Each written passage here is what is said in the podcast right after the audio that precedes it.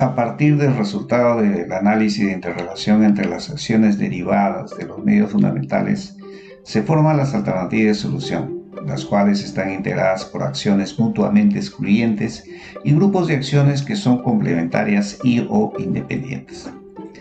Las tipologías de proyectos de comparación de alternativas de solución posibles que pudieran presentarse durante la formulación de un proyecto de inversión son instalar nuevas capacidades o utilizar capacidades existentes en una unidad productora, construir infraestructura nueva o mejorar la infraestructura existente, diferentes formas de abastecimiento o suministro de insumos, o, considerando la gestión de riesgo, eliminar la exposición de una unidad productora o reducir la vulnerabilidad de esta.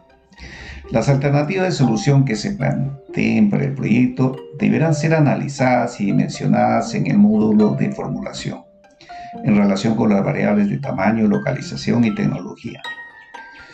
Las acciones que se definan en el planteamiento de las alternativas de solución deben representar una solución integral al problema central identificado. Las acciones no deben constituir gasto corriente, como actividades de operación y mantenimiento de una unidad productora, como por ejemplo actividades permanentes de eventos culturales, espectáculos, concursos, entre otros.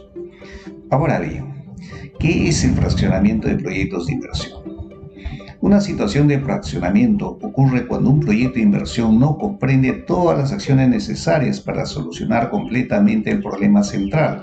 Ante esta situación, y debido a que el proyecto solo constituye una solución parcial, siempre requerirá de otras inversiones para implementar las acciones omitidas. Caso contrario, no se proveerá el bien o servicio cumpliendo con los niveles de servicio o estándares de calidad establecidos por el sector competente.